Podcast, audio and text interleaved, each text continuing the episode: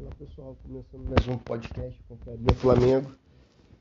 Falar hoje sobre o último jogo do Flamengo na fase de grupos da Libertadores, Flamengo Esporte Cristal. Flamengo vencendo por 2 a 1 é... Então, sobre o jogo, o Flamengo foi um jogo que deu sono. Foi um jogo onde o Flamengo entrou parecendo que estava fazendo uma grande obrigação de estar ali jogando, um time sonolento que em nenhum momento empolgou, é, mesmo o time estando classificado. Acho que essa rotação muito baixa é, não dá para entender. É, o adversário fraco, Flamengo sem intensidade, jogando por jogar, é, sem movimentações ofensivas, defensivamente também deixando alguns buracos. Foi, era para ser um jogo para fechar com chave de ouro a, a primeira fase, terminar com força, terminar mostrando que o Flamengo vem forte para as oitavas, mas foi um jogo onde nada disso aconteceu. É... Sobre o jogo, sim, o Paulo Souza preservou alguns jogadores. A Rascaeta não foi nem relacionado, Everton Ribeiro nem entrou em campo, Arão estava suspenso. É... Os outros estão machucados, né? Como sempre, tem um monte de machucado. Ele entrou com um time que eu achei até bom. No... Rodrigo Caio também não jogou, óbvio, não faria sentido nenhum o Rodrigo Caio jogar ontem. Entrou com um time bom, o Hugo, Isla, Pablo, Davi Luiz, Ayrton Lucas, Thiago Maia e João Gomes, é, Marinho, Gabigol, Lázaro e Pedro. É, o que tinha de novidade aí? O Gabigol e Pedro jogando junto novamente.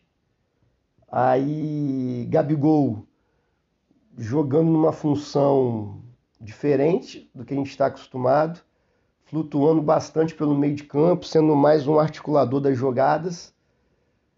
É, pode dar certo? Pode dar certo, mas em situações assim, igual como a de ontem, que não tinha nem o Arrascaeta nem o Everton Ribeiro. Aí pode sim jogar o Gabigol um pouco fora da área, como ele fez ontem, mas acredito que com o time do Flamengo titular mesmo, né? Todo mundo à disposição. Eu prefiro o Gabigol na dele, de centroavante procurando os espaços que ele sempre acha na defesa adversário. Não que ele tenha jogado mal, pelo contrário, ele jogou bem, surpreendeu. Já é o segundo jogo que ele joga nessa função. Jogou assim contra o Goiás e jogou assim ontem. É... E mesmo, não sei se vocês podem relembrar aí ou reparar nos melhores momentos do jogo ou na reprise do jogo.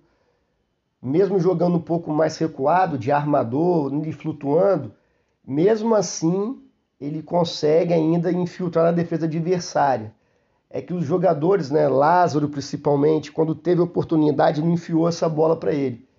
É, até no final do jogo ele sai correndo, sai correndo não, ele sai direto pro vestiário. É o que eu sempre falo, vamos tomar cuidado. Já tem comentarista querendo botar polêmica nisso. Ah, o Gabriel saiu correndo pro vestiário porque ele tá chateado. Pô, não sei, velho. Só que, que eu acho que ele pode ter, o que me parece que durante o jogo ele ficou chateado, foi isso. Que ele se movimentava, procurava os espaços e não recebia essa bola, que ele é acostumado a receber do Bruno Henrique, do Arrascaeta, do Everton Ribeiro. E ontem, como eles não estavam jogando, Lázaro, Ayrton Lucas, os próprios volantes ali, Pedro, não conseguiam enxergar o Gabigol fazendo o que ele faz de melhor, que é essa infiltração ali no espaço vazio da defesa adversária. É... O Isla continua o pior marcador que eu já vi na história do Flamengo, pior lateral direito para marcar. É incrível como que o adversário se cria em cima dele ali pelo lado direito. Ele fez o gol ontem, numa jogada que o Flamengo faz, que é boa. É... Quem está jogando de lateral direito ali se infiltra né, pela defesa, entra nas costas da defesa e essa bola vem longa. É, ontem essa bola conseguiu entrar, em outros jogos também já essa jogada já deu certo. É, Então é uma, é, uma, é, um, é uma boa forma que o Flamengo tem de tentar furar as defesas, né? Essa bola longa para o lateral direito. É... No mais, o jogo foi o que eu falei, não tem muito o que falar do jogo. Foi um Flamengo sonolento contra um adversário fraco, que não tinha mais nenhuma pretensão de Libertadores, já estava eliminado. E se esperava mais do Flamengo, mais de intensidade e tal. Dos jogadores que entraram, o Marinho é o que está mais tempo sem jogar, três jogos que ele não entrava, e deu para entender por quê, né? Infelizmente o Marinho não, não, não vem acrescentando nada. Só fazendo um parênteses aqui, para quem acompanha o Marinho há mais tempo, ele sempre foi isso aí mesmo, tá? Sempre rodou ali por times da Série A, alguns da Série B ali, aí entrava no decorrer dos jogos, às vezes jogava bem, acertava um chute, muita velocidade, muita entrega, mas pouca qualidade. Em 2020, ele faz uma boa Libertadores pelo Santos, é eleito o melhor jogador das Américas, da Libertadores, porém numa Libertadores que foi de baixíssimo nível técnico. A de 2020 foi no auge da pandemia, então foi muito ruim em, em, em termos de nível técnico. É... Aí ele, 2021, pelo Santos, ele teve algumas lesões, também queria sair, não foi um grande ano, veio parar no Flamengo, oportunidade de mercado. O Flamengo contratou num preço bom, por 3 milhões, se não me engano, ou 7, não sei, não lembro, mas foi um preço bom. E ele não corresponde. Ele é. Ou ele corre, ou ele pensa, né? As duas coisas ele não, ainda não consegue fazer tecnicamente errando todos os lances, totalmente perdido, é, afobado. Então, infelizmente, é um jogador que até agora mostrou, quer dizer, não mostrou nada, né? É um jogador que não dá para contar com ele para entrar no segundo tempo, para mudar alguma coisa no jogo. Os outros que entraram ontem, o Lázaro se esforçou, jogou até que bem, perdeu alguns gols, precisa melhorar isso, precisa finalizar melhor. Thiago Maia e João Gomes jogaram o que se espera deles mesmo. Bem, Thiago Maia jogou bem. Ayrton Lucas, mais uma partida segura. Né?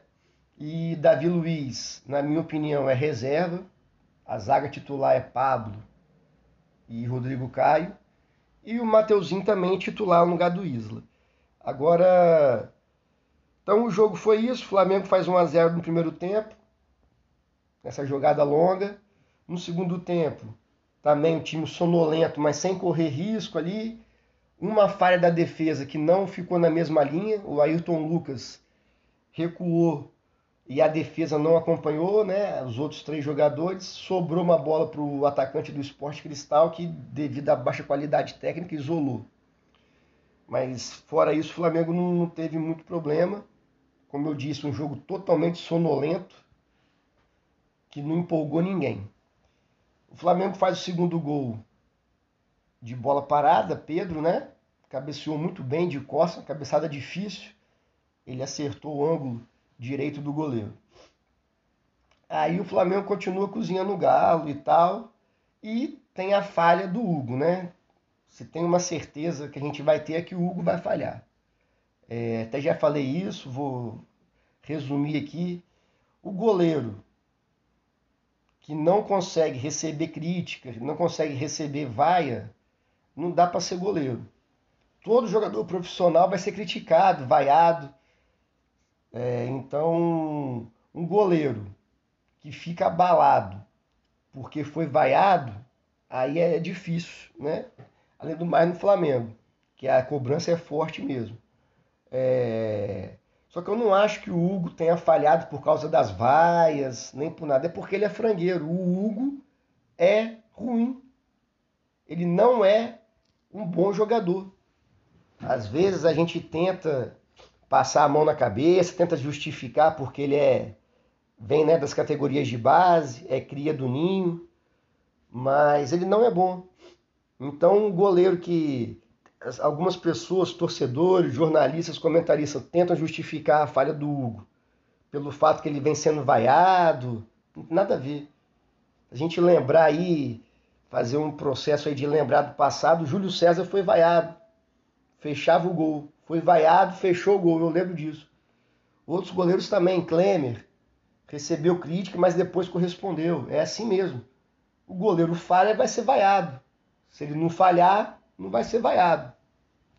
Então, infelizmente, nós estamos sem goleiro. Nos últimos quatro jogos, contra o Botafogo, tomou frango, comprometeu o resultado, perdemos o jogo. Contra o Ceará, é, 2 a 1 pra gente, jogando na casa deles lá que é difícil, né? 2 a 1 ele me toma um gol de cruzamento, falta lateral. Flamengo perde dois pontos ali. Contra o Goiás, não teve uma bola que chegou no gol, teve a do Apodi que isolou. E ontem a bola que foi no gol entrou. Então não é confiável. Mas infelizmente o Santos está machucado. O Diego Alves, eu espero de verdade que ele consiga treinar hoje, né? Estou gravando esse podcast na quinta-feira, na quarta-feira, dia 25. Espero que ele consiga treinar quinta, sexta e sábado para poder jogar o Fla-Flu. De verdade, eu prefiro o Diego Alves do que o Hugo, né? É, o Hugo não dá mais. Em relação ao jogo, acho que o Paulo Souza errou muito ao escalar o João Gomes. O João Gomes é um dos nossos melhores volantes. O Flamengo tem quatro volantes. O Arão, para o jogo de ontem, estava suspenso. Thiago Maia, Andreas Pereira e João Gomes com dois cartões amarelos pendurados. O que, que o Paulo Souza poderia ter feito? Desses três, quem que é o melhor? Ah, o melhor é o João Gomes. Então eu vou começar o jogo com o Thiago Maia e com o Andreas Pereira. Que se eles tomarem cartão não vai me fazer tanta falta para as oitavas de final. Só que não. Ele começa com o João Gomes. No lance, nem foi falta, ele tomou o cartão amarelo. Mas quem entra para jogar está sujeito a acontecer isso. O juiz errou e deu cartão amarelo para ele, no lance injusto. Porém, deu cartão, está dado. A situação real é que o João Gomes não joga o primeiro jogo das oitavas de final. A gente não sabe contra quem vai ser. O sorteio é sexta-feira, uma hora da tarde. É... O meu medo é na cabeça do técnico, do Paulo Souza, a dupla de volantes dele ser o Andreas Pereira, junto com o Arão. O Arão, beleza, tudo bem. Vem jogando bem. Agora, ele achar que o Andreas é melhor que o Thiago Maia e que o João Gomes, aí é um erro grave. Porque ele pode ter pensado isso sim. Ele fala, dos meus três volantes que eu tenho à disposição, os três estão pendurados, para mim o melhor deles é o Andreas. Então eu vou começar com o Andreas no banco porque começar com o João Gomes ontem foi um erro espero que não, não dê muitos problemas no primeiro jogo da, da Libertadores. Né? Então foi isso. Flamengo um time sonolento, apático, sem vontade. Parecia que estava jogando um jogo da Taça Guanabara, que já não valia mais nada. E não era, né? Nós estamos falando de Libertadores, independente de estar classificado ou não, tem que jogar até para mostrar que o Flamengo está vindo forte e tal. Esse time do Flamengo, mesmo conseguindo, eu acho assim, quando a gente perde, não está tudo errado. Mas quando ganha também não está tudo certo. Então, mesmo ganhando alguns jogos na sequência aí, o time ainda não jogou tudo aquilo que se espera e tudo aquilo que esse elenco pode render. É... No Fla-Flu, Espero de verdade que seja um jogo divisor de águas, que o time jogue bem, vença. Vencer é a primeira coisa, mas que convença. Um time que dê esperança no torcedor de que vai brigar por Libertadores, por Brasileirão, até mesmo pela Copa do Brasil, né? E esse fla pode ser esse jogo. Para finalizar, gente, tem um pessoal que acompanha o podcast, fico feliz, agradeço né, pelo retorno, pelo número de ouvintes. É, eu vou deixar uma pergunta, tem como deixar uma pergunta para a gente ter uma interação maior. Algumas pessoas vêm respondendo, é legal.